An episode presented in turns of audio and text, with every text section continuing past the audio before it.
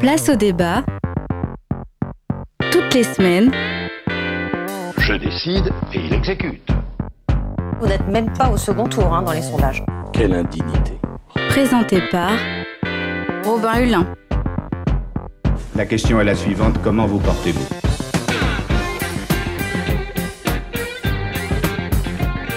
Bonjour à tous et bonjour à toutes et bienvenue dans ce nouveau numéro de Place au débat.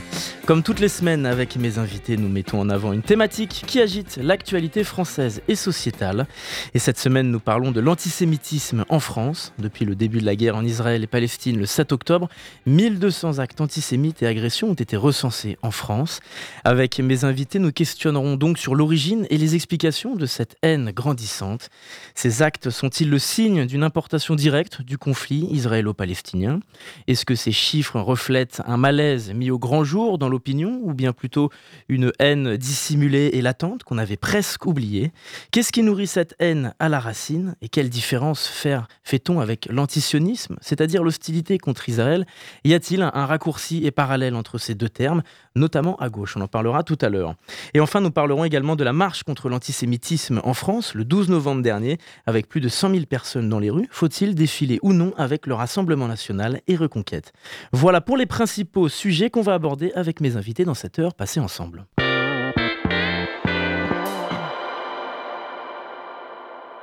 Pour commencer, il convient donc de présenter mes différents invités. Damien Fabre, bonjour. Bonjour.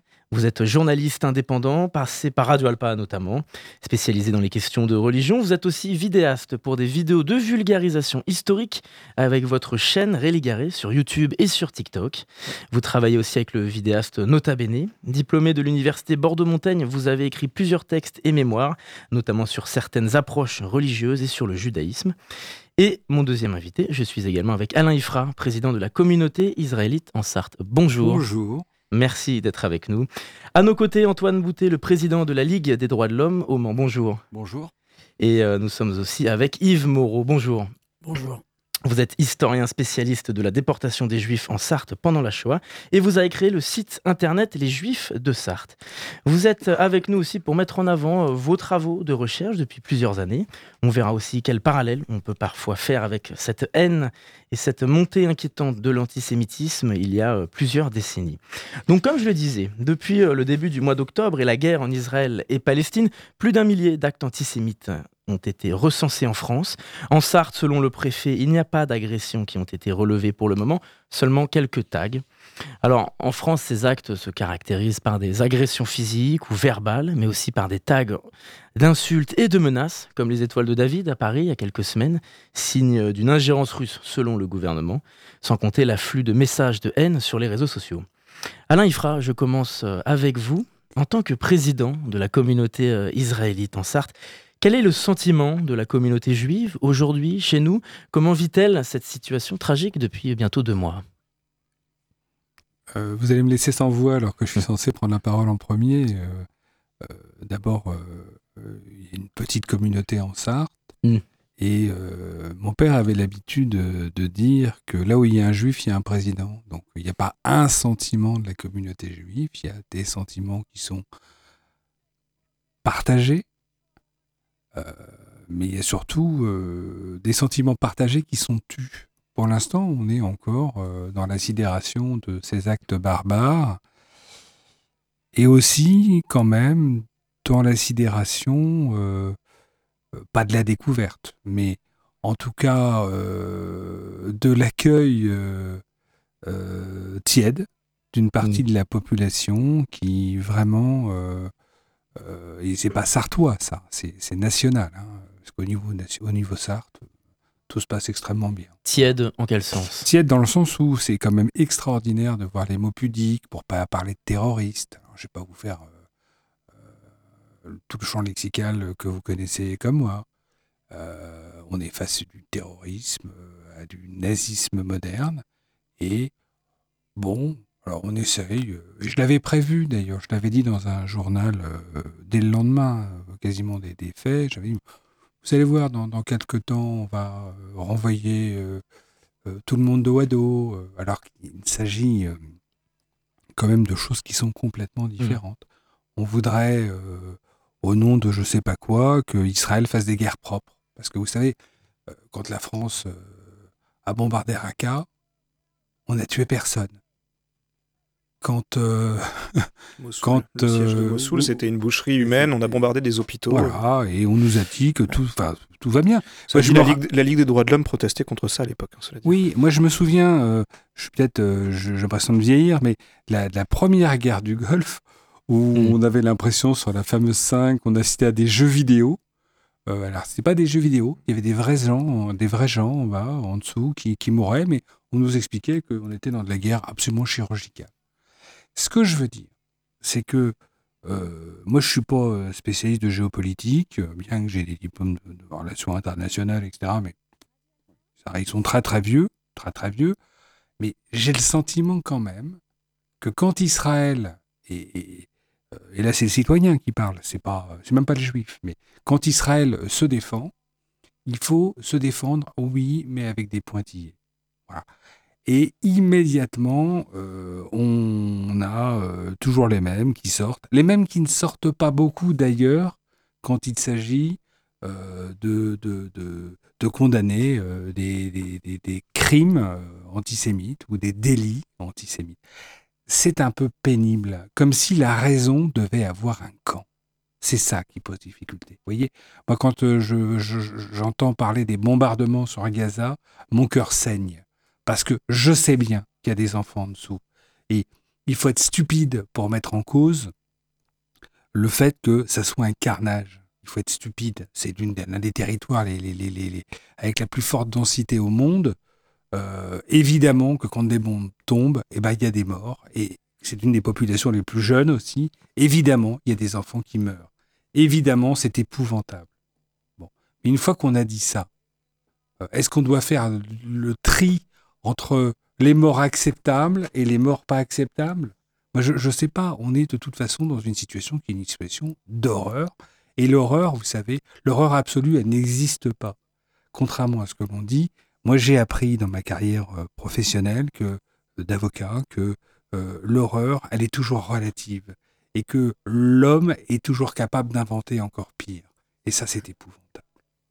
On peut trouver dans vos, propos une justification, selon vous, de, de la réponse d'Israël? On va vite recentrer ce débat sur le sol français, mais pour rebondir sur ce que vous disiez. Mais Israël n'a pas besoin de justificatifs. Depuis quand est-ce qu'il faut des justificatifs Parce que vous dites mon cœur saigne, mais est-ce que votre cœur est mal à l'aise? Non, mon cœur est pas mal à l'aise. Euh, L'humain souffre. Mais euh, vous savez comme moi que les relations inter- dans, dans les relations internationales et dans la guerre, euh, c'est Machiavel qui a gagné. La, loi, c'est la loi du plus fort. L'histoire, c'est l'histoire du plus fort. C'est pas la vraie histoire. On nous raconte des, des, des, âneries, on, on nous a enseigné des âneries de, de, de, de, de, de- de- de- parce que c'était euh, l'histoire légale. Enfin, à mon avis. Damien Fabre. Alors, Il y, a, y y beaucoup de choses hein, dans ce que dit Alain Ifra, euh, des choses euh, que je partage, d'autres que je partage moins. Euh, ce qui est sûr, c'est que en matière de réponse tiède, ce qu'on peut constater, c'est qu'il y a une quarantaine de Français qui ont été tués le 7 octobre et que c'est la plus grosse tuerie de ressortissants français depuis l'attaque du Bataclan et que ça n'a pas donné lieu à un seul hommage national, à une seule réaction nationale, etc. C'est passé euh, euh, comme si on nous disait, mais était-il vraiment français au final?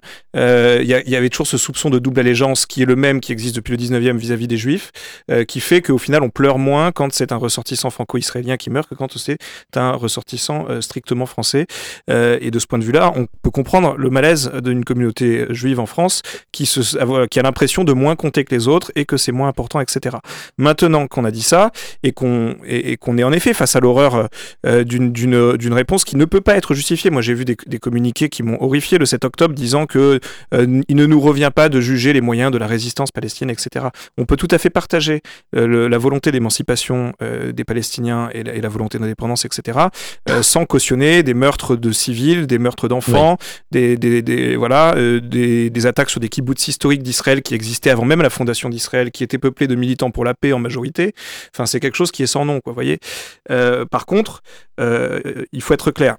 Quand on regarde la définition euh, opérationnelle de l'antisémitisme qui est donnée par euh, l'Alliance internationale pour la mémoire de l'Holocauste, euh, c'est la définition qui est reconnue par le Parlement européen et par la France.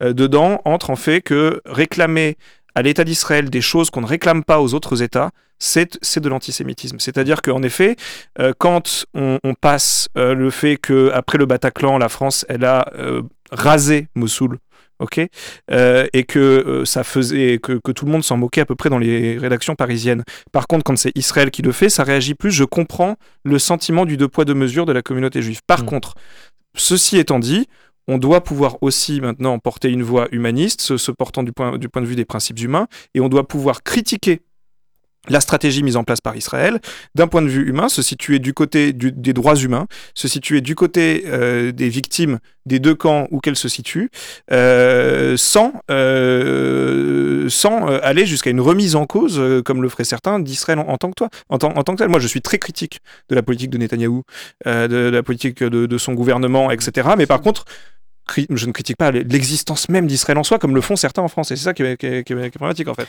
En fait, Israël, en tant qu'État démocratique, doit pouvoir avoir un débat gauche-droite sur les sujets euh, de sa stratégie militaire. Et pour moi, ça, rentre dans ce cadre-là. Et sur le sol français, cette euh, hausse incontrôlable des actes antisémites depuis deux mois, c'est le symbole d'une explosion de la parole haineuse en France, ou c'est aussi le signe d'un- malaise qui était présent sur notre sol depuis des années et qu'on voulait avoir oublié, Damien Fabre?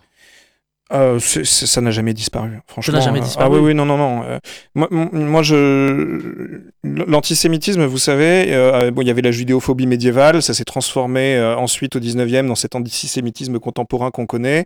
Ça, je me rappelle, il y avait, il y avait Dieudonné, il y avait Soral, etc. déjà, il y, a, y a 20 ans, enfin 15 ans de ça, qui, qui ont bien préparé le terrain sur ce qui, sur ce qui a lieu actuellement aussi. Et, et actuellement, il y a un mélange de choses. Il y a des gens qui confondent antisionisme, euh, enfin le- le- leur volonté de, de- de défendre le peuple palestinien, ils confondent ça avec euh, le, le fait dans leur tête ils se disent oui mais c'est la faute des juifs, alors ils mélangent tout etc dans un espèce de grand fourre-tout. Mais euh, globalement, moi j'ai l'impression que il y a eu, c'est sûr qu'après la Seconde Guerre mondiale, il y a eu une phase où peut-être que l'antisémitisme a un peu diminué parce que avoir fait un génocide quelque part, ça, ça vaccine un petit peu, ça, ça, ça calme un petit peu. Mais depuis, c'est revenu quand même. Antoine Boutet, président de la Ligue des droits de l'homme, quel est votre regard sur ce qui vient de se dire et sur euh, ces deux mois qu'on connaît? Alors euh, oui, euh, juste sur ce qui vient de se dire, effectivement, on a, on sent qu'on a une, volonté d'anéantissement réciproque de la part des extrêmes, autant côté palestinien que côté israélien. Vous avez les ultra-orthodoxes qui, en Israël, travaillent euh, la société et euh, le- les, politiques en Israël sont euh, clairement identifiés comme étant d'extrême droite. Donc on a des extrémistes de, des deux côtés, en fait, du coup. Et, ben, ben, euh, Ben a- et Galan sont pas ultra-orthodoxes, hein, c'est vraiment deux courants très différents. Non, mais on peut pas Excusez-moi, Ouais. Antoine. mais- Les Ouais. ultra-orthodoxes sont souvent pas très laisser. pro-sionistes, mais Moi, je peux pas vous laisser dire des choses comme Alors ça. attendez, on laisse Ouais. Antoine Boutet terminer et après, Euh, C'est-à-dire que la, la parole. la- la- la colonisation euh, de, de, de la Cisjordanie, etc., ce sont des faits, ce sont Oui, des non, choses qu'il faut quand même pouvoir dire. Et il faut travailler le camp de la paix des deux côtés, c'est-à-dire euh, euh, d'un certain côté, mettre euh, de côté justement les, les discours aussi. Vous avez le Hamas, par exemple, qui appelle à rejeter toute alternative à la, à la libération pleine et entière de la Palestine. Euh, ils veulent du fleuve à la mer aussi. Donc, Ouais. euh, il y, a, y y une véritable volonté aussi de la part du Hamas. Donc, évidemment, Israël euh, se protège. C'est un État qui a été reconnu suite à, à la Shoah et à tout ce qui, à tout ce qui a pu y avoir, à l'antisémitisme européen. Donc, euh, toute cette histoire-là, si vous voulez, elle, elle nous a amené dans une situation d'une complexité extrême. euh, où, euh, où tant qu'on est comme ça encore sous le champ et travailler sous le champ de l'émotion, nous, je dirais depuis la France, euh, le message que, que- que nous envoyons, c'est d'essayer de faire sortir toutes les voix qui peuvent appeler, je dirais, au camp de la paix. Et Mm. pour ce qui est de l'exportation des actes Mm. antisémites, par rapport à ce conflit, on voit, et pas seulement par rapport à ce conflit, mais sur d'autres conflits et d'autres terrains, euh, des phénomènes d'identification à la cause. Alors que, effectivement, euh, en France, on devrait euh, pouvoir euh, avoir un terrain de débat et apaisé, quoi. Et euh, force est de constater que ce n'est pas le cas. Alain Ifra, Alors, pourquoi vous êtes en désaccord Ah avec oui, ces je suis en propos? désaccord total, parce que c'est avec des raccourcis hâtifs comme ça, avec un manque de rigueur comme ça, qu'on justifie euh, finalement euh, ou qu'on donne un nouveau souffle à l'antisémitisme. Parce que vous avez naturellement compris que l'antisionisme est euh, en fait un, un espèce de cheval de Troie qui permet à importer de l'antisémitisme en France. Ça, c'est quand même, excusez-moi, euh, faut pas être ni agrégé de personne n'a défendu hein. l'antisionisme. attendez, J'ai pas défendu l'antisionisme. Vous, per- vous, per- Euh, vous permettez Oui, oui. que, que je puisse aller au bout de mon raisonnement. Bien. Quand on ose dire qu'on est dans une logique d'anéantissement réciproque, alors, alors ça va pas. Là, là, excusez-moi, c'est une absurdité. On que Euh, on certains ne membres peut- du gouvernement Netanyahou ont tenu des propos qui vont dans le sens de l'antisionisme. Ça ne veut pas dire que la société Non, israélienne veut ça, ni Non, que le gouvernement mais entier veut ça, mais il y a certains partis politiques qui le prônent. On ne peut pas le nier quand même. On peut quand même, on peut quand même permettre à l'État d'Israël d'avoir quelques abrutis en son sein. Bien sûr, mais on peut les sinon, on critiquer va du coup. dire on peut que- dire que Ben Gevir mais- tient des propos qui sont graves, par mais, exemple. mais on peut les critiquer, je les critique avec vous. Voilà, très bien. Donc j'ai aucune difficulté là-dessus. Je, suis en- je crois être euh, Mm. euh, de ceux qui, qui euh, critiquent le plus Netanyahou. Euh, qui, enfin voilà, bon, j'ai un certain, c'est marqué, ça fait plaisir. Tout le monde, euh, ça, ça mange pas de pain de critiquer Netanyahou. N'empêche que là, à l'heure actuelle, on ne peut pas oser dire qu'on est dans une logique d'anéantissement réciproque, ou alors on n'a rien compris, ou alors faut aller interroger les Arabes israéliens, ou alors vous faites partie également de ceux qui disent, excusez-moi, mais avec une subtilité, avec une stupidité crasse, que l'État d'Israël est un État d'apartheid, avec le président de la Cour suprême qui, est- qui était, qui, est un, qui était arabe musulman, avec un certain nombre de, euh, de hauts fonctionnaires d'État avec, euh, qui sont euh, des Arabes, et qui disent, nous, on n'a surtout pas envie d'aller vivre ailleurs qu'en Israël. C'est une réalité, si vous voulez. Donc la logique n'est pas une logique d'anéantissement réciproque. Vous savez pourquoi? Parce que s'il y avait une volonté d'anéantissement réciproque, eh ben, Gaza aurait fait trois heures. Ils n'y seraient pas allés comme ils y sont allés. Et pourtant, ils n'y sont pas allés comme des... Ils y sont pas allés euh, avec le dos de la cuillère, mais ça aurait été encore bien pire. Bien Je pire. parlais des extrêmes. Non, hein, de, mais de, de oui, ben, et je- j'ai bien- hein, et bien entendu que vous Eh ben, eh des extrêmes eh ben, pour une volonté redites-le. Eh ben, d'anéantissement, redites-le je fort. Redites-le. Je parle Redites, des extrêmes redites qui que les Israéliens. Redites que l'essentiel des Israéliens, eux, ce qu'ils voient, c'est qu'ils ont des otages euh, qui sont pas libérés, qui voient ces images épouvantables, qu'ils envoient également leurs enfants faire la guerre pour tirer ou pour envoyer des bombes sur d'autres enfants, ce qui est contraire à. Enfin, vous savez qu'il y a des. Il y a en Israël des centres euh, de, de, de, de, psychiatrie euh, pour euh, ces pauvres gamins qu'on envoie au feu et, qu'on envoie faire tous ceux pourquoi ils aimeraient lutter. Parce que c'est terrible pour un militaire de se retrouver à tirer sur un gamin qu'on envoie en première ligne pour lancer des pierres, vous voyez. Non, non, mais je, je- je vous renvoie sur la logique de l'intifada, par exemple. Ils ne sont pas allés faire la guerre pour ça.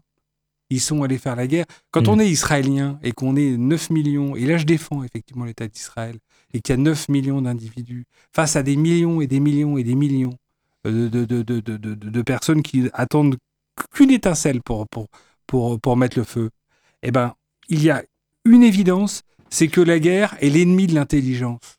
Et Mm. évidemment, évidemment, euh, là-dessus, Benjamin Netanyahou, on peut dire qu'il a euh, travaillé euh, à tout, sauf à la paix, et à tout, sauf à la sérénité. Mm. Donc, ne comptez pas sur moi, moi, juif français, français, juif, c'est pareil. Il n'y a pas de double appartenance. Voilà. Hein. Et mais de- pour, pour, pour, pour défendre cela, je dis simplement qu'il faut faire extrêmement attention, être extrêmement rigoureux avec les propos qu'on tient, parce que euh, la, la notion d'anéantissement réciproque, vous savez, après, les gens qui n'entendent pas bien disent Ah, vous voyez, eux aussi ils font des génocides. Et c'est ce qu'on entend. Et c'est ce que je lis, moi, sur les tweets. Et ça, ça, ça, ça, ça, ça a un effet délétère, ça a un effet dramatique sur le territoire national. Et ça, ça génère des actes antisémites. On va se tourner vers euh, vous, euh, Yves Moreau. Vous êtes historien et spécialiste de l'histoire des Juifs en Sarthe. Au travers de votre site internet, vous travaillez sur la déportation et la Shoah en Sarthe. Vous intervenez aussi à l'école auprès des plus jeunes. Est-ce que vous pouvez nous présenter plus en détail sur quoi reposent ces travaux de recherche? Alors, moi, je me suis exclusivement euh, concentré sur le département. Mmh, Je Sur la suis Sarthe. pas, voilà, je suis pas, je me suis pas, je ne suis pas sorti du département. Mm. Donc c'est peut-être un peu limite, mais euh, vu mes, comme je suis le seul à travailler sur ce, cette- ce projet, je, je le fais en fonction de mes capacités. Et donc j'ai voulu en savoir exactement qui étaient les déportés de, juifs de la Sarthe, avoir le plus d'informations possible sur eux, et pouvoir les communiquer aux autres. Mm.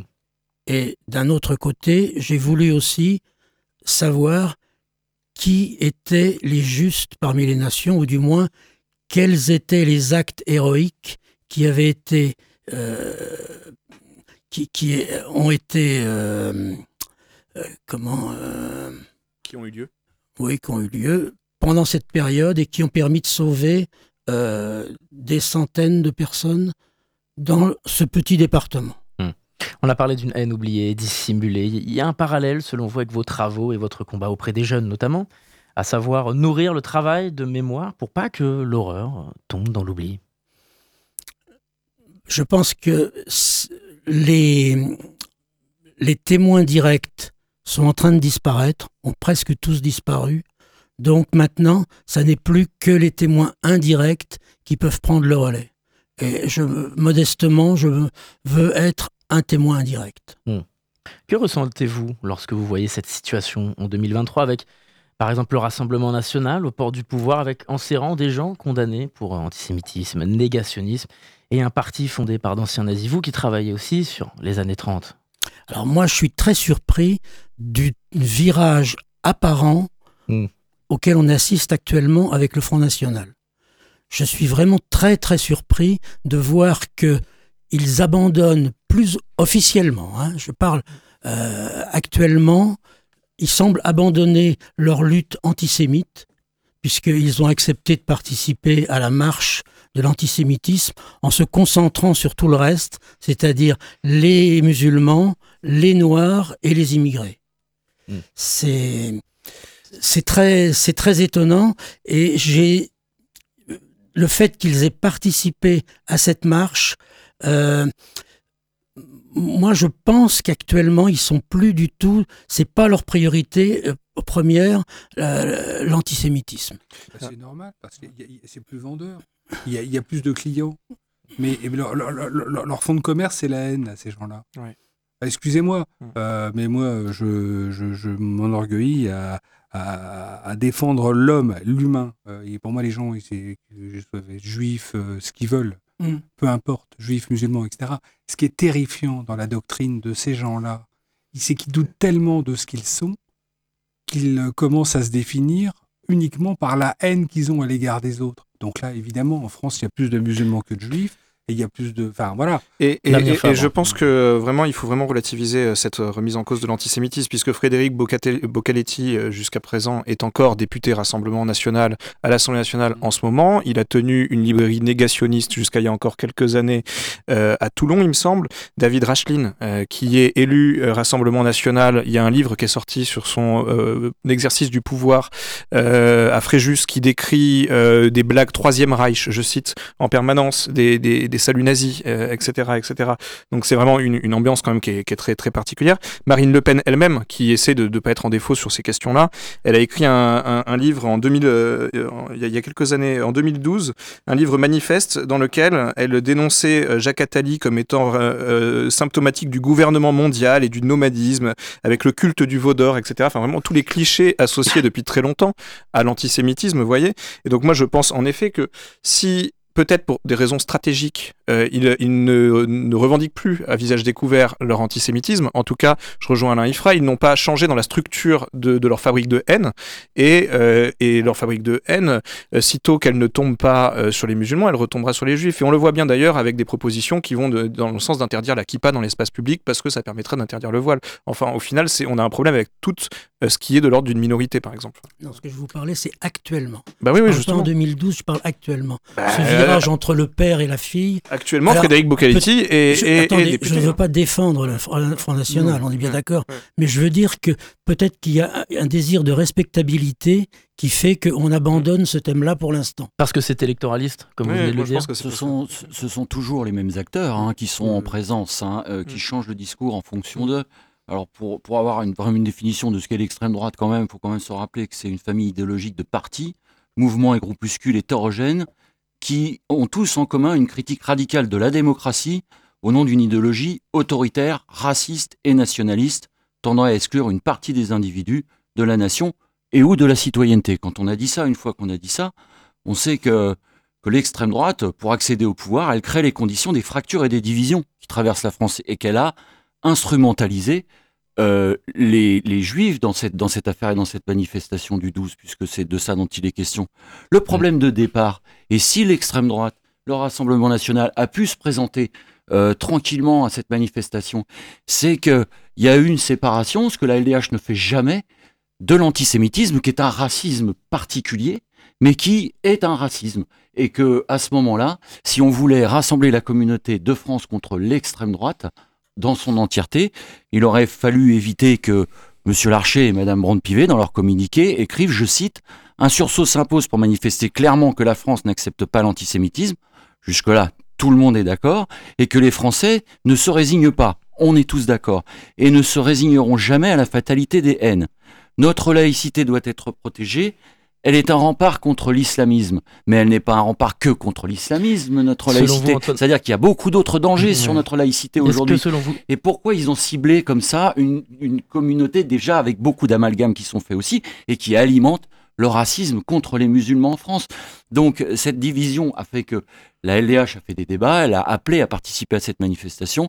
Il y a des membres de la LDH même qui ont fait un cordon pour empêcher le Rassemblement national d'aller dans le mmh. cortège et de défiler. Bon, bah, euh, s'en est suivi un, empêchement par les forces de l'ordre, la police, etc. Pour revenir sur le communiqué que vous venez de citer, il y aurait, mm. selon vous aussi, de la part du parti présidentiel, et euh, je ne suis pas le seul à, poser cette, question en France, une ambiguïté par euh, courant électoraliste? Oui, oui, très certainement. Parce qu'il faut faire aussi la course et, et même, et même LFI, d'une certaine manière aussi, qui n'a pas voulu s'inscrire. Oui, oui d'accord. Mais euh, il y, a, y, a, des discours qui sont électoralistes, effectivement, où les choses se, rejoignent à un moment donné. Il faut, il faut pour, pour nous, il ne faut pas distinguer euh, ce qu'est l'antisémitisme de, de, de, l'islamophobie, etc., et de tous les problèmes de, préjugés et, de, et de, recherche de fracturation comme ça de la société française. Eh ben, moi, je suis d'accord avec vous, encore une fois, Antoine. euh, je suis d'accord avec vous sur le fait que le combat numéro un ça doit être le, combat contre le racisme. On est tous d'accord là-dessus. Mais euh, j'ai la faiblesse de penser que face à l'actualité, le problème auquel il fallait faire face et la réponse démocratique, c'était la lutte contre l'antisémitisme. Et je vais vous dire, je vais vous faire une confidence. Le jour où on aura réglé, à mon sens, la question de l'antisémitisme, je ne le verrai pas ce jour-là. Mais le jour où on aura réglé cette question-là, on aura, à mon avis, réglé toute la problématique du racisme. J'en suis mais archi, persuadé. Parce que l'antisémitisme, c'est un racisme euh, puissance 10. C'est un racisme avec une spécificité. C'est un racisme qui puise euh, sa source euh, dans une histoire revisitée. C'est un racisme qui puise sa source dans des commentaires euh, dans des commentaires qui sont des commentaires faussés. On a tout dans les racismes, dans, tous les, dans toutes les formes de racisme, on, retrouve ça aussi. Alain. Je vous rappelle, Antoine, mm. que on a 5700 et quelques années. C'est ça euh, la problématique, c'est que ça vient de très très loin l'antisémitisme. Alors, alors, oui, euh, sur cette marche, pour recentrer un petit peu euh, sur, sur, le sujet de la marche, il y a, y a, différentes choses. Moi, je, je pense qu'on pouvait faire quelque chose de spécifique sur l'antisémitisme. Comme j'ai trouvé qu'après l'attaque d'une mosquée en France, il était normal de marcher contre l'islamophobie, la LDH l'avait fait à l'époque. Euh, comme j'avais trouvé que suite au mouvement Black Lives Matter qui avait connu un écho en France avec l'agression par des policiers de, de quelqu'un de couleur noire, etc., il y avait eu des marches aussi pour dénoncer ce racisme-là en France, spécifique. Et moi, je trouve normal que dans le contexte actuel, on marche contre l'antisémitisme, puisque moi, mes amis juifs en France, ils me disent qu'ils ont peur. Et moi, je ne trouve pas normal que des gens, parce qu'ils sont juifs, aient peur en France, et ça me, et ça me fout en l'air. Et, et, puis, il y a une femme qui a été agressée aussi, qui a été poignardée avec une croix gammée qui a été euh, gravée. Enfin voilà, donc je trouve ça normal. Maintenant que j'ai dit ça, il y avait des problèmes en effet euh, sur euh, la façon dont cette marche était appelée, puisqu'en effet l'appel qui pointait exclusivement la communauté musulmane était très problématique. Mais pour autant, moi je veux être aux côtés euh, des juifs et juifs de France, qui avaient besoin d'être assurés, qui avaient besoin de sentir qu'il y avait une solidarité de la communauté nationale. Alors je fais abstraction de ce que je pense politiquement de l'appel, je fais aussi par contre, je fais pas abstraction de l'extrême droite. L'extrême droite, c'est un autre sujet. Moi, du coup, je, je, je salue le collectif Le Golem, dans lequel j'ai quelques amitiés de personnes qui, qui participent, parce qu'il y a un collectif de de, juifs et juifs parisiens euh, qui ont participé à la marche en protestant durant toute la marche contre euh, la présence de l'extrême droite et en essayant euh, aussi de, de- de- de l'empêcher de rentrer dedans. Mais du coup, à mon avis, il fallait y aller. Et par contre, je, je pense aussi en effet que, en fait, du- autour de cette marche, il y a plein d'avis politiques qui étaient nuls. Celui de l'extrême droite qui essayait de se, se refaire, l'appel qui était très maladroit de Larcher et Yann Braun-Pivet dans, dans sa, dans sa formulation, et puis la position de Jean-Luc Mélenchon que moi j'ai trouvé mais affreuse. Enfin, son tweet dans lequel il nous dit dimanche, euh, dimanche manif de l'arc républicain du RN à la Macronie de Brown-Pivet et sous prétexte d'antisémitisme ramène Israël-Palestine sans demander un cessez-le-feu. Mais enfin là, je veux dire, si, on, si le clan antisioniste veut dire que antisionisme et antisémitisme sont deux choses différentes, pourquoi il parle d'Israël quand on manifeste? Justement, Enfin, on va écouter un extrait là-dessus, euh, Damien Fab. Donc, comme on vous a entendu là-dessus, l'antisémitisme, il est identifié à l'extrême droite depuis toujours. Et la naissance du Front National, on peut citer Jean-François Jalc, également le député européen qui a tenu des, des propos négationnistes il y a une vingtaine d'années. Mais comme vous venez de le dire, depuis le début de la guerre en Israël et Palestine, certains responsables de gauche, comme Jean-Luc Mélenchon, mais pas que lui, loin de là, sont pointés du doigt pour leurs ambiguïtés envers Israël. Un amalgame entre antisionisme, antisémitisme. L'antisionisme, on va le, le répéter, désigne une hostilité envers l'État d'Israël, ça n'est pas la même chose. Les députés Mathilde Panot sur le Hamas parlent, elles, euh, les députés Mathilde Panot et Daniel Obono sur le Hamas. Elles parlent d'un groupe de guerre, d'un groupe de résistance, jamais d'un groupe terroriste. Voilà, c'est le, le nouveau euh, sujet de ce débat. Antisioniste, je, je reprécise, c'est plus fort qu'une hostilité à l'État d'Israël, hein, puisque le sionisme, c'est l'idé- l'idéologie politique qui a permis la création de l'autodétermination du peuple juif, donc de, de l'existence d'État d'Israël. Donc par définition, quand on est antisioniste, on est anti l'existence de l'État même d'Israël. Et donc c'est pour ça que c'est plus fort qu'une simple Merci de critique. me, euh, me voilà. reprendre euh, sur ces mots. Et donc, on va écouter une intervention de David Kalfay, le co-directeur de l'Observatoire de l'Afrique du Nord et du Moyen-Orient à la Fondation Jean Jaurès. C'était dans l'émission euh, C'est ce soir sur France 5 le 31 octobre sur l'antisémitisme en France. Sur l'ambiguïté de la gauche à ce sujet, il pointe deux causes. L'origine du terme antisémitisme, qui puiserait ses origines du côté de la gauche, et ensuite la posture de la France insoumise, insoumise qui s'en mêle les pinceaux et se prend les pieds dans le tapis. Alors, je vous préviens, c'est un, pour vous et les auditeurs, c'est un, un extrait qui est plutôt long, il dure 5 minutes, mais son intervention est importante pour la suite du débat. On écoute ça. L'antisémitisme, c'est une idéologie du 19e siècle. Son inventeur, c'est un, euh, plumitif euh, allemand issu de la gauche radicale qui s'appelle Wilhelm Marr, donc qui invente le mot antisémitismus. Ce qui est très intéressant, c'est que quand Wilhelm Marr invente le mot, d'ailleurs il l'assume lui-même, il dit que en fond l'antisémitisme c'est la Judenhass, c'est-à-dire la haine des juifs justifiée d'un point de vue scientifique. En bon marxiste, enfin un bon socialiste scientifique, c'est-à-dire en bon marxiste, il était euh, influencé par, la, théorie des races et considérait au fond que euh, la haine des juifs désormais pouvait être justifiée d'un point de vue scientifique. Et donc il a promu cette haine des juifs. Donc en un mot, euh, l'antisémitisme est né à la gauche de la gauche et non pas à la droite de la droite comme c'est dit ici et là. Euh, ça c'est un point historique qui me paraît très important parce que je pense que ça explique en grande partie aussi pourquoi il y a une forme de déni à la gauche de la gauche, c'est-à-dire qu'il y a, il y a un héritage un peu maudit, au fond, qu'une partie de la gauche ne veut pas voir. Euh, et on pense à un certain nombre de théoriciens qui sont quand même pas, je veux dire, euh, minoritaires et, marginaux dans, l'histoire du socialisme euh, français. Et je ne mets pas tout le monde dans même sac. La, la gauche, n'existe pas. La gauche n'a jamais été monolithe. Mais quand on, voit quand on lit la question juive de Marx, quand on lit les juifs rois de l'époque de Toussenel ou les carnets de Proudhon, les socialistes utopiques en passant par les anarchistes, euh, avec une partie aussi du mouvement ouvrier qui a, été contaminée par cette, euh, cette haine. Le grand moment où la gauche, si vous voulez, comprend qu'il faut qu'elle se débarrasse par euh, anticapitalisme et au fond par une forme de sécularisation de l'antijudaïsme de son antisémitisme, qui encore une fois est une idéologie du 19e siècle et qui a culminé avec la Shoah, avec le génocide de- des Juifs, c'est l'affaire Dreyfus. Et je- j'en ai, parlé dans une, tribune de l'Obs parce que je pense que revenir sur ce moment charnière de l'histoire de la gauche, mais au-delà de l'histoire de la République, c'est comprendre que les débats qui agitent la gauche, y compris au sein de la gauche radicale, parce qu'il y a des voix au sein de la gauche radicale, elle n'est pas du tout unanime, qui ont été extrêmement claires sur le massacre du, du 7 octobre. Moi, je pense à François Ruffin et à bien d'autres. Euh, et malheureusement, c'est pas le cas de Mélenchon et de ses lieutenants, c'est moins qu'on puisse dire. Euh, là, je veux dire, quand on regarde ce qui se passe à ce moment-là, il y a deux lignes. Il y a celle de euh, Jules Gued et il y a celle de Jaurès. Et ces deux visions, à la fois du socialisme, de la démocratie et de la République. En gros, pour Jules Gued, pour faire très vite, euh, Dreyfus, c'est avant tout un militaire et, euh, et, par et, par- et- c'est un conservateur, un bourgeois, euh, donc c'est pas l'affaire des prolétaires. Et il n'est pas nécessairement anti-Dreyfusard, mais il considère que c'est pas un combat prioritaire. Et que le combat prioritaire, c'est lutte des classes et l'avènement du socialisme. Jaurès, qui dans un premier temps est extrêmement ambigu, voire même lui-même avec des préjugés antisémites, il comprend assez vite sous l'influence de Zola que, euh, au fond, il faut arriver à marier euh, les intérêts et les valeurs, à la fois à défendre le socialisme, à le promouvoir, et en même temps à ne pas sacrifier l'éthique de la vérité sur l'autel de, calculs politiques euh, de, court terme. Et donc, il s'engage dans le combat pour, Dreyfus. Et j'ai le sentiment qu'au sein d'une partie de la, de- la gauche de la gauche aujourd'hui, il y a cette tentation, au fond, de sacrifier à nouveau l'éthique de la vérité avec un rapport à la République qui est très problématique, avec un abandon de l'universalisme républicain euh, qui est hérité quand même de la philosophie des Lumières, du rationalisme critique, euh, à la fois pour des raisons idéologiques, avec un prisme euh, post-colonial ou décolonial qui, à mon avis, est extrêmement réductionniste, parce que le conflit israélo-palestinien est extrêmement compliqué. hein. Israël, le sionisme est né dans le mouvement des nationalités au XIXe siècle, et c'est l'héritier aussi, le sionisme, de la philosophie des Lumières.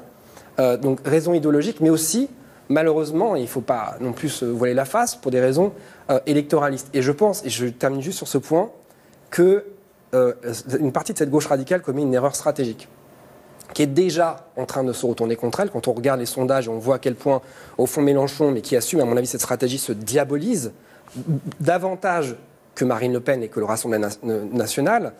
Euh, et, euh, par ailleurs, quand on regarde les chiffres, les derniers, 14% euh, en 2027 pour les prochaines élections présidentielles, donc il est crédité de 14%, donc il y a une espèce d'effondrement euh, euh, électoral. Et je pense, et c'est pour ça que je parle d'erreur stratégique, c'est que je considère par ailleurs que il y a une, vision très essentialisante des Français de culture et, de ou de religion musulmane. Comme si tous les Français de culture et de religion musulmane étaient euh, ambigus avec le Hamas, avec cette vision. Et, et ça, je pense qu'il faut arriver à crever l'abcès, à regarder cette histoire en face. Non, la gauche n'a pas toujours été immunisée contre la haine des juifs. Non, la gauche n'a pas toujours été fidèle à, à son universalisme républicain. Il faut relire Michel Vinocq et bien d'autres. Et c'est à mon avis en faisant ce diagnostic, en regardant cette vérité en face, même si elle est douloureuse, que euh, la gauche peut renouer justement avec le combat euh, contre l'antisémitisme. Alors plusieurs choses à retenir sur cet extrait. D'abord sur les origines de ce terme antisémitisme euh, qui vient euh, du 19e siècle. Et puis ensuite on parlera de la, de la gauche actuellement. Davien Fabre, je vous sens en, en désaccord avec ce qu'on vient d'entendre. Non, alors oui, en effet, euh, Wilhelm Marr a été de gauche, en effet, euh, c'est- indubitable, mais ça me fait l'effet des personnes qui me disent mais le fascisme c'est de gauche parce que Mussolini a été de gauche avant d'être fasciste. Ou ça me fait l'idée de dire euh, bah oui, euh, Hitler était de gauche parce qu'il y a socialisme dans national-socialisme. Ça me semble être un peu court comme, comme raisonnement, puisque en, en effet, quand on voit l'effet très concret qu'a son nom ensuite à partir du moment où il crée la Ligue antisémite, euh, c'est clairement les milieux nationalistes qui s'emparent du concept et qui l'instrumentalisent politiquement. Et ensuite, ceux qui vont faire jusqu'à des manifestes politiques très concrets pour le mettre en pratique, ensuite, c'est euh, dans Mein Kampf que le mot antisémitus, il, apparaît à, toutes, les trois lignes, euh, etc. Et on est en plein, en plus, plus dans le fruit d'une idéologie racialiste de catégorisation des races dans le 19e, et on invente ce, truc de, de race japhétique, race sémitique, machin, etc., que personne n'existait avant à utiliser avant. hein. Aucun juif ou aucun arabe ne s'est dit sémite avant le 19e siècle, hein, il faut le savoir. Mais bon, bref. Euh, euh, là, on avait juste quelqu'un qui était en plein dans le, son temps et dans les considérations racialistes de son temps. C'est pas, c'était pas le fait qu'il soit de gauche qui était structurellement euh, prenant là-dedans. Par contre, là où je rejoins totalement ce, qu'il- ce, que, ce que vient de dire euh, l'intervenant, euh, c'est que, en effet, euh, quand on a dit ça, on peut pas ignorer que la gauche au 19e a été très, très, très, très problématique à bien des égards sur l'antisémitisme et qu'encore aujourd'hui, elle peut l'être. L'antisémitisme, ça traverse la société entière. Maintenant que euh, qu'on dit ça, qu'est-ce qu'on en fait? Je veux dire, d'un côté, on a des gens qui sont euh, problématiques sur l'antisémitisme, de l'autre côté, on a des gens qui ont construit un programme politique qu'ils ont mis en place euh, en lien avec cet antisémitisme. Et c'est là où, pour moi, ça différencie dramatiquement l'antisémitisme de l'extrême droite de celui de la gauche. De quelle manière il a raison selon vous sur la France insoumise aujourd'hui? Est-ce que c'est électoraliste comme il le dit aussi de faire des mélanges? Je, je vais pas. euh, non, enfin, alors, oui. Euh, et non. Euh, moi, je pense que le, logiciel euh, de compréhension de la Palestine et d'Israël à la France insoumise n'est pas spécifiquement fait pour des raisons électoralistes. Je ne vais pas les accuser de ça. C'est juste qu'en fait, ils ont une vision qui est tout à fait teintée de trotskisme des rapports coloniaux. Ils, ont une vision qui est strictement colonisateur versus colonisé de cette situation. Et quand on se met dans cette vision-là, ça amène à avoir des positions qui sont archétypales. Sauf que cette situation, bien qu'elle ait indéniablement une dimension coloniale, ne peut pas être réduite à ça. La, situation entre la Palestine et l'Israël, il y a une dimension coloniale. Moi, je, par exemple, je suis le premier à dénoncer l'existence de colonies en Cisjordanie. Mais réduire l'État d'Israël à l'existence, à, une dimension coloniale, c'est nier la complexité du réel. Et du coup, ça amène à tenir des positions qui sont archétypales et qui sont à côté de la plaque. Et ce que fait beaucoup de la France insoumise ces derniers temps, je trouve. Alain Ifra, sur ce qu'on vient d'entendre. Il y a beaucoup de choses à dire. Euh, Mm. moi, je m'arrête sur, sur l'idée de colonie. Enfin, je, je trouve ça hallucinant. C'est-à-dire que, évidemment, il faut dénoncer ce qui se passe en Cisjordanie. Et je ne sais pas si vous avez entendu euh, euh, Elie Barnaby euh, hier euh, sur, sur France Inter. Bon. Mais c'est quelques centaines euh, d'énergumènes, Un peu plus, quand même. d'excités. qui- euh, vous savez, les mathématiques. euh, Ouais, c'est pas quelques centaines. Allez, quelques milliers, ouais. mais pas plus. Je crois qu'on est 600 000, je crois. quand même, non Quelques milliers. Ouais. C'est ce que, en tout cas, dit Barnaby. Mais après, moi, je ne suis pas sur le terrain. Je suis pas israélien, j'aime à le rappeler. Euh, qui, effectivement, n'ont pas bien compris euh, où était leur intérêt, à savoir la paix. Et comme le dit Barnaby, une fois que cette guerre là, va s'arrêter, parce qu'à un moment donné, elle va s'arrêter, les Israéliens ne passeront pas à côté d'un débat interne très lourd qui risque d'un débat, parce qu'il y a des vrais excités euh, au Cisjordanie, euh, d'un débat dans le sang, hein, je parle euh, israélo-israélien. Euh, ce débat-là, il risque d'être un débat musclé, parce que l'histoire nous l'a prouvé, hein, de toute façon. hein, les fachos, ils connaissent que la violence. Donc, quand on parle anglais, il faut répondre en anglais. Bon, voilà. Et il y a, effectivement. Mais, comme l'a dit euh, mon brillant collègue de droite, euh, M. Fabre, euh, on ne peut pas euh, résumer l'histoire d'Israël. Je suis à sa droite, mais je suis plutôt ah, Ah, gauche. à sa droite, c'est ce que j'allais dire. Vous savez, on dit que le- le- le- la, la droite, la, la droite est un cercle de rayons infinis, Ouais, ce qu'on enseigne ça. en mathématiques. Euh, mais c'est- c'est- c'est- sérieusement, enfin, on est, on est dans une situation où, euh, évidemment, euh, on ne peut pas résumer euh, l'État d'Israël à, la colonie. Et c'est pourtant ce, qu'on nous raconte. Et on en profite d'ailleurs. C'est extraordinaire. Enfin, on dit, oh, pas vous plaindre, vous avez vu ce que vous leur faites. Ah bon, moi, juif, en France, euh, j'ai fait quoi aux Palestiniens? Non, non, mais je veux dire, c'est quand même hallucinant. Tous ces amalgames, tous ces...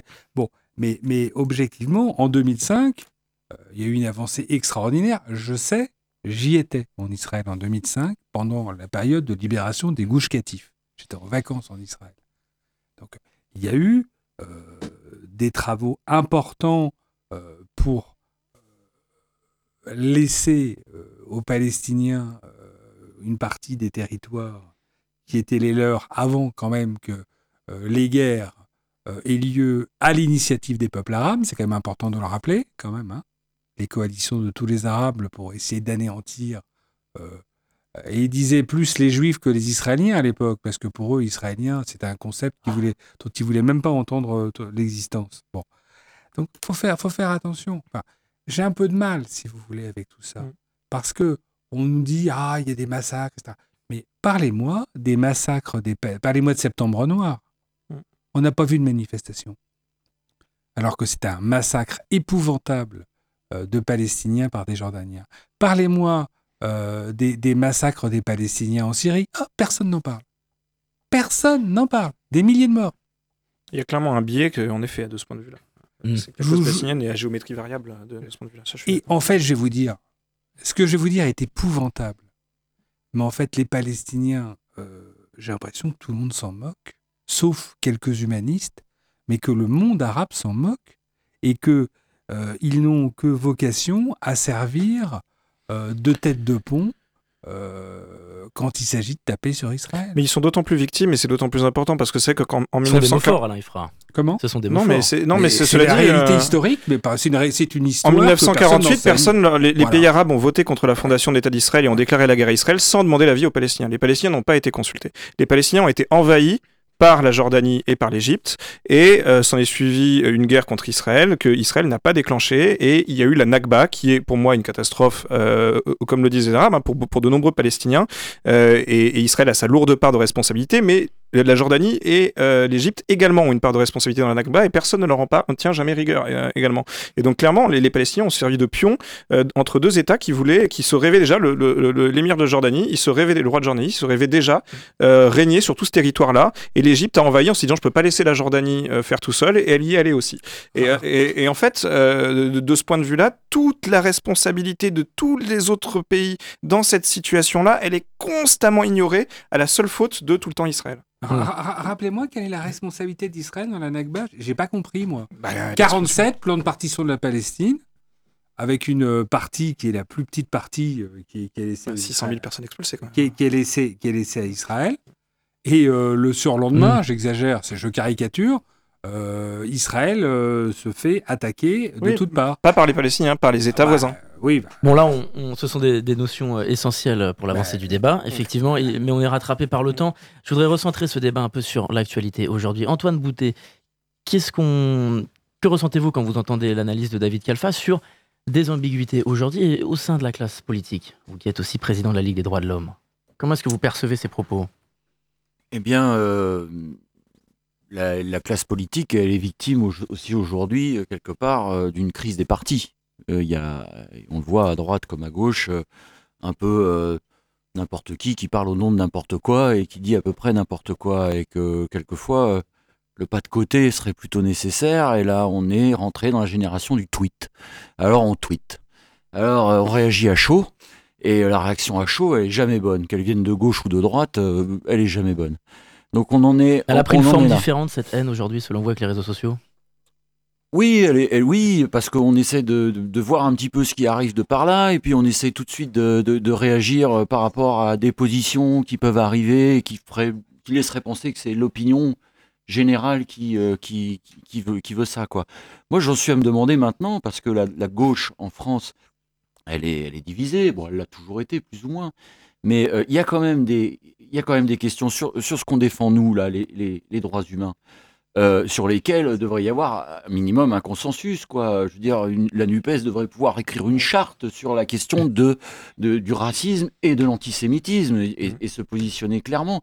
Et aussi, éventuellement, bah, euh, pourquoi pas euh, euh, arriver à dégager euh, euh, des positions claires sur, euh, sur ce qu'il y a au niveau du, de ce conflit euh, israélo-palestinien qui tend à, à s'emporter. Mais encore une fois, il y a des problèmes internes même à la France qui Dégager qui des positions claires, ça demande de faire un travail de- de- de- d'entretien, enfin d'examen critique, autocritique. Et euh, euh, Europe Écologie Les Faits ont commencé à le faire. à- ça fait plusieurs deux journées, deux universités d'été où ils organisent des, des ateliers avec des formateurs sur l'antisémitisme où ils débattent de ces questions, ils regardent ces questions en interne. Et franchement, ils sont de plus en plus carrés sur ces sujets-là. Euh, la France Insoumise ne le fait pas, par exemple. Et, et moi, je sais qu'il y a de nombreuses personnes qui sont très militants contre l'antisémitisme à la France Insoumise. Il y a plein de gens qui sont fabuleux. Mais euh, structurellement, ça n'empêche pas de faire l'inventaire de, problèmes qui, peuvent- exister à l'intérieur de l'organisation. Et le temps que toutes les organisations de la NUPES ne seront pas confrontées, comme le fait Europe Écologie Les Verts, à ce problème structurel, ce sera difficile d'avancer. On va parler d'un dernier sujet parce qu'il nous reste quelques minutes. On parle d'antisémitisme depuis le début de cette émission, du peuple juif, victime d'amalgame, de montée de la haine.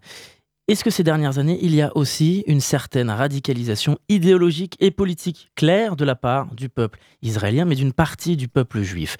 Pourquoi est-ce qu'une parole d'extrême droite s'est libérée au sein de la communauté juive? Benjamin Netanyahou, on en a beaucoup parlé dans cette émission, il est revenu plusieurs fois au pouvoir, formant une coalition avec l'extrême droite, élu par le peuple.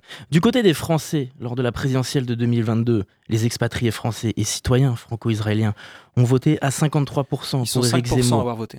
Oui, C'est 5% Mais- du corps électoral qui a voté à Bien 55% pour Éric Zemmour. Donc attention, ça fait une infime minorité. mais moi Français je parle des, des- des Français qui habitent en Israël. 5% des Français vivant en Israël ont voté à 55% pour Éric Zemmour. C'est-à-dire personne. En fait, il y a 95% d'abstention des Français d'israël. qui- euh, oui, voilà. oui, mais ceux temps. qui se sont déplacés Bah ont oui, voté à ils sont très 53%.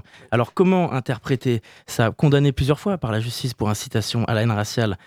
Euh, lui-même avait déclaré que Pétain avait sauvé les Juifs, contestation de crimes contre l'humanité. Et est-ce qu'il y a aussi une, une méfiance qui a pu euh, dévier vers une parole d'extrême droite libérée au sein d'une partie, d'une partie, puisqu'effectivement on insiste sur des chiffres, mais d'une partie qui place en tête ce candidat, d'une partie de la communauté juive, Damien Fabre? Euh, Qu'est-ce qu'on, que je, je- que- comment réfléchir à ça? Comment euh, je, passe mon, je, dois, structurer ma Elle pensée pas au pouvoir l'extrême droite aujourd'hui en Israël alors non, alors bon, Euh, Israël, Israël, c'est- un système électoral qui est par proportionnel. Ça encourage à faire des, des alliances. S'il n'y a pas d'alliance, il n'y a pas de, de pouvoir. Euh, Netanyahou, il est au pouvoir, il est avec des gens qui, sont- qui ont voté pour lui, qui sont mi- minoritaires. Ben Gvir, c'est une minorité du corps électoral qui a voté pour lui, euh, même pas 10%, hein, voilà. Et du fait du jeu des alliances, il se retrouve au pouvoir avec, euh, euh, euh, avec en effet un rôle énorme. Oui, la société israélienne s'est radicalisée. Oui, la gauche israélienne a diminué. Elle a diminué à chaque intifada en vérité. Mm. Le camp de la paix, on l'a vu très important jusque dans les années 70. Et puis, euh, mine de rien, à chaque bombe qui explose, ça a commencé à, à fissurer le camp de la paix qui était potentiellement très radical hein, à une époque. hein. Il y avait une gauche très très forte en Israël. Bon, maintenant, ça veut pas dire que ces voix se sont tues complètement. Regardez, il y avait des voix, des oppositions à Netanyahou qui étaient très très fortes dans la rue Bien sûr. Avant, euh, avant le 7 octobre. Parce que Netanyahou Et- est parti du pouvoir, et- il y a une société israélienne qui est plurielle, qui, est, qui va de, de, de- de l'extrême gauche à l'extrême droite, comme en France en réalité. Mais qu'il y ait des. euh, moi, je considère, je le dirais sans problème, que Ben Gavir ou, ou, euh, est un facho. Qu'il y ait des fachos dans, dans un gouvernement, enfin, dans un pays, ne justifie pas qu'on qu'on s'en prenne à lui, parce que sinon, on est mal en France. Je veux dire, Mm. on en a aussi en France, voilà.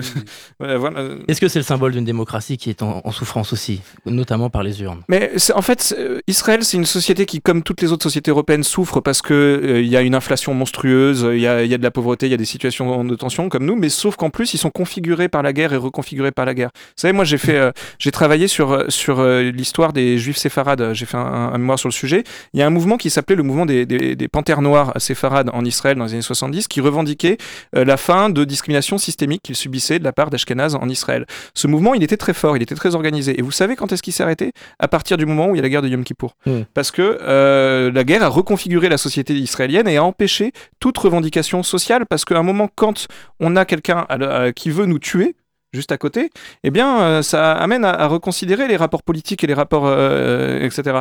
Et, et- et- disant ça, encore une fois, je ne dédouane pas du tout. euh, je comprends qu'il y ait du ressentiment du point de vue des Palestiniens. Je comprends qu'il y ait des injustices criantes qui doivent être établies. Et je pense qu'il faut avancer vers une solution à deux États impérativement. Mais voilà, quand on se situe du point de vue de la psychologie israélienne, c'est tout à fait normal qu'on en arrive parfois à ce genre de situation, hélas. Sur, sur l'aspect, moi je ne vais pas vous parler d'Israël parce qu'on en a, je crois, assez parlé. Et, je crois- Oui. et, et- et je vous rappelle quand même qu'en France, en 4ème République, sous la 4ème République, on était dans une instabilité chronique. Bien sûr. Et que le régime israélien, c'est un régime type 4ème République. Donc qu'il y ait des alliances, des alliances épouvantables, même avec le diable, euh, c'est exactement ce qui se passait, excusez-moi, sous la 4ème République. Voilà.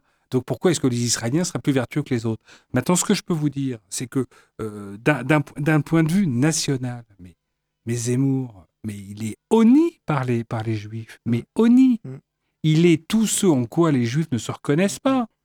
Alors vous, vous voulez que, que les Juifs adoubent un individu Ah, je ne sous-entends qui pas nous ça. non, non, mais non, je sais pas, qui nous Le explique, de France a qui- dit qu'il qui- était antisémite. hein. qui, qui- qui nous explique que Pétain a sauvé des Juifs, quoi. C'est Mm. ça que vous voulez qu'on vous dise? Absolument pas. Bon, alors, Mais dans ce débat, Z- je Zemmour a fait un meilleur score chez les catholiques intégristes que chez les juifs de France. Je, je- je m'interroge simplement et j'essaye de- d'avoir votre regard sur pourquoi ce candidat fait un score écrasant, certes avec une extrême minorité, mais il y a aussi des chiffres qui sont mis en avant. Ce- simplement les- ça. les- chiffres, ça se relativise, enfin, bon sang. Les, les Israéliens qui ont fait leur alia, ceux qui sont partis vivre en Israël, puisque c'est de, de ce corps électoral-là dont vous parlez. Euh, donc faire son alia, c'est partir vivre en Israël. Euh, en règle générale, ils ont envie de s'impliquer pleinement dans la société israélienne, de vivre pleinement cette société-là, et donc ils s'intéressent plus trop au, au jeu électoral en France, ce qui fait qu'il y a 90% de taux d'abstention aux élections. Donc il y a aussi une Donc, part de ne donc en fait, les, voilà, donc dire. en fait, les peu qui restent à voter sont ceux qui sont peut-être un peu plus excités, militants, euh, Mais- à vraiment s'intéresser à ce qui se passe en France très fortement. quand quand on fait de la sociologie politique, il est une vérité, vous trouvez dans, dans tous les ouvrages de droit constitutionnel, c'est que les, ceux qui sont les plus motivés pour aller aux urnes, Voilà. ce sont les extrêmes. C'est ça. Voilà, c'est ce qu'il vous dit, mon, mon collègue géographiquement à droite. Et, et alors d'ailleurs, c'est, c'est- moi je, je- j'ai un, un copain qui vit, euh, qui est ultra orthodoxe, qui vit en Israël, et vraiment ultra orthodoxe. C'est bien, il est le seul Français qui a voté. Il vous regarderez, il y a un vote, lutte ouvrière aux dernières élections euh, Oui. présidentielles en Israël. Et bien c'est lui. Voilà, je le connais. On termine sur le terme lutte ouvrière. Merci messieurs d'avoir répondu à notre invitation. Merci de votre invitation. Euh, Alain Ifra, président de la communauté israélite de Sarthe, Antoine Boutet, président de la Ligue des droits de l'homme, Damien Fabre, journaliste indépendant, spécialiste des questions de religion et vidéaste pour la chaîne Religaré sur YouTube et sur TikTok. Yves Moreau, merci, historien spécialiste de la Shoah en Sarthe avec le site Les déportés juifs de la Sarthe. Merci à Romain pour la réalisation technique de cette émission. Évidemment, c'est un débat euh, évidemment sur un sujet extrêmement sensible. Tous les axes ne peuvent pas être abordés en une heure. On l'a vu, tous les intervenants ne peuvent pas non plus être présents en studio. Il s'agissait le plus possible de parler de la haine antisémite sur notre sol, du mo- moins de cette guerre en Israël et Palestine, puisque le sujet est long. Nous aurons d'ailleurs l'occasion, dans Place en débat, de parler de d'autres sujets, de stigmatisation, de discrimination, puisque c'est euh, un des principes de cette émission tous les mercredis. Et puis évidemment, c'est une émission que vous pouvez réécouter en podcast sur radioalpa.com et sur les plateformes d'écoute. Tout de suite, c'est l'émission L'Amphi avec Charlie Pless. En attendant, je vous dis à très vite sur notre antenne.